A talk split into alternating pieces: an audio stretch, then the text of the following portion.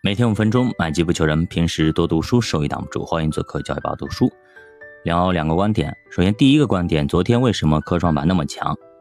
聊一下啊，科创五零涨了二点四几个点，其他的哇都啪啪啪往下收，甚至收绿了。但是这个指数却如此强劲，说白了就跟一个消息有关：七纳米芯片出来了，跟华为的哎那个差不多，对吧？其实就是华为，应该是，只是没公布。所以说很争气啊，确实非常争气。咱们有了这东西以后，卡脖子可能就没那么容易了。咱可以啊自己造、自己生产、自己应用了。所以说科创板才会如此的强。所以现在也恭喜科创，也恭喜华为，真的很给力，很争气。中国要多几家像华为这样的公司，那咱还受人家的气吗？所以呢，也希望更多企业家能够。有民族责任感，有更多的这种担当啊，国家担当和民族担当、企业担当会更好。所以也恭喜大家啊，提前布局了科创这一块儿。因为主播非常喜欢科技啊，非常喜欢科创，包括互联网也是布局的。所以呢，对于这件事情，我对我来说也是非常开心的啊，非常开心的。这第一点，第二点，地产。昨天很多朋友圈估计大家都看到了，包括新闻啊。呃，广州放开了这个限购，说认房不认贷，也就是你可以买很多套房子，只要你把前面贷款还清就可以买。那其其实不就是放开了限购吗？那北京、上海、深圳、北上深啊、广深吗？那北京和上海要不要跟呢？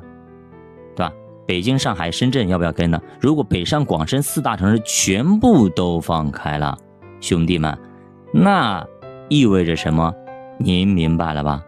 所以说，如果真的这么做，那么床底下那个夜壶估计又要重出江湖了，大杀四方。那有可能真的要针尖对麦芒，为了对付这些死空头，还有内部的这些啊砸盘的这些内资。把你们通通揪出来，按在地上摩擦。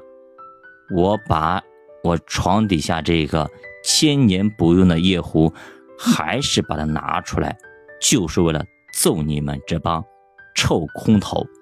如果真的是这样，那这帮空头真的是要无处可逃，将死无葬身之地。所以咱们拭目以待啊！如果真的是这样子的话，那我就建议，咱们这边有没有刚需？有没有快要结婚的？本来就要买房子的，那您要准备看起来了，看看合适的、差不多的，啊，就可以下手了。啊，主播就涨那么多。当然，有些人说啊，我能不能去炒呀？我就已经有两三套、三四套了，我再去买一点，万一涨了，怎么赚一波啊！不好意思啊，房地产上你要真要想再去薅羊毛。想要年化百分之二十多，像以前呢，每每年涨多少期，涨多少，这种啊，几年翻一倍啊，三年翻一倍，五年翻两倍这种，啊，说实话已经很难了啊，已经很难了。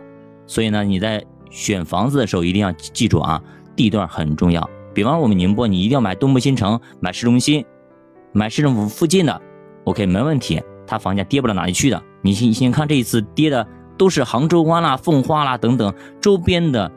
一些县市的，对吗？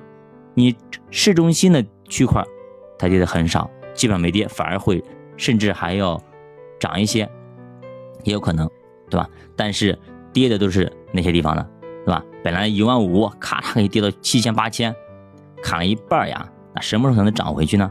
甚至你卖都卖不掉，没人卖，没人买，没人去，这就非常尴尬。所以说买房子一定要注意啊，有几个点非常重要的。那如果你有兴趣的话，也可以私信主播，帮您来聊一聊，看一看，好吧？炒房没必要，但是住的话可以去啊，刚需可以去考虑一下。